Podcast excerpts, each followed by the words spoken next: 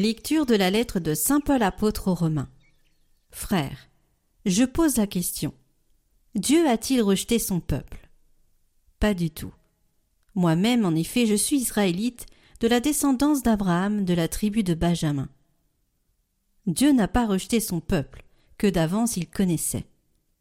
Je pose encore une question. Ceux d'Israël ont-ils trébuché pour vraiment tomber? Pas du tout.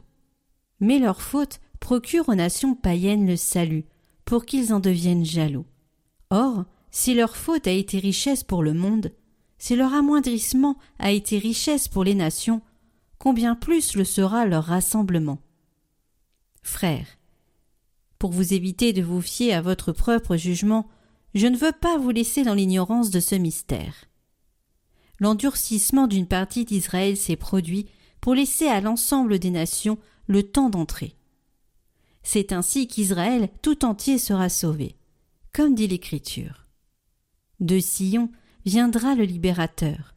Il fera disparaître les impiétés du milieu de Jacob. Telle sera pour eux mon alliance lorsque j'enlèverai leurs péchés. Certes, par rapport à l'Évangile, ils sont des adversaires, et cela à cause de vous. Mais par rapport au choix de Dieu, ils sont des bien-aimés, et cela à cause de leur Père. Les dons gratuits de Dieu et son appel sont sans repentance.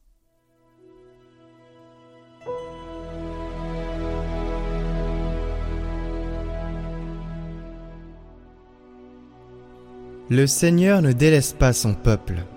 Heureux l'homme que tu châties, Seigneur, celui que tu enseignes par ta loi, pour le garder en paix au jour de malheur, tandis que se creuse la fosse de l'impie. Car le Seigneur ne délaisse pas son peuple, il n'abandonne pas son domaine.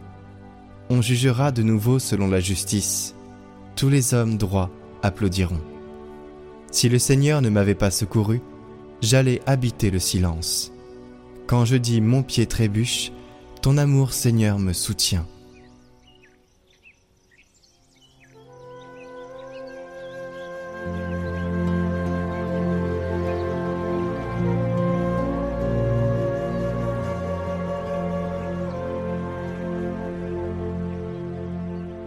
Évangile de Jésus-Christ selon Saint Luc. Un jour de sabbat, Jésus était entré dans la maison d'un chef des pharisiens pour y prendre son repas, et ces derniers l'observaient. Jésus dit une parabole aux invités lorsqu'il remarqua comment ils choisissaient les premières places. Et il leur dit Quand quelqu'un t'invite à des noces, ne va pas t'installer à la première place, de peur qu'il ait invité un autre plus considéré que toi. Alors celui qui vous a invité, toi et lui, viendra te dire Cède-lui ta place. Et à ce moment, tu iras plein de honte prendre la dernière place. Au contraire, quand tu es invité, va te mettre à la dernière place. Alors quand viendra celui qui t'a invité, il te dira Mon ami, avance plus haut, et ce sera pour toi un honneur aux yeux de tous ceux qui seront à table avec toi.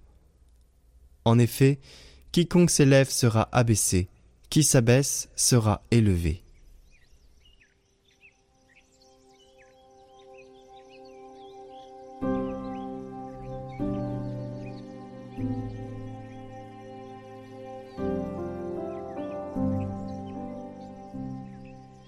Commentaire de Saint Hildegarde Bingen Dieu, selon son projet originel, a établi tous les biens en plénitude et arrangé l'édifice des vertus de telle sorte qu'on n'y trouve aucune lacune.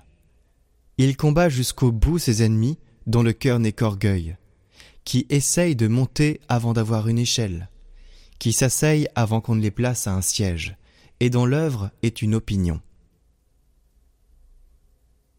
Quand elle est mise à défaut, elle disparaît. C'est de lui que procèdent tous les êtres vivants, mais lui n'a pas de commencement. Lui seul est permanent. Il vit en lui-même. Il peut par lui-même, il sait de lui-même. Celui qui seul vit, peut et sait, est Dieu. En ces trois pouvoirs, toutes les œuvres de Dieu sont distinctes et accomplies, et c'est en lui que ces œuvres ont pouvoir d'agir.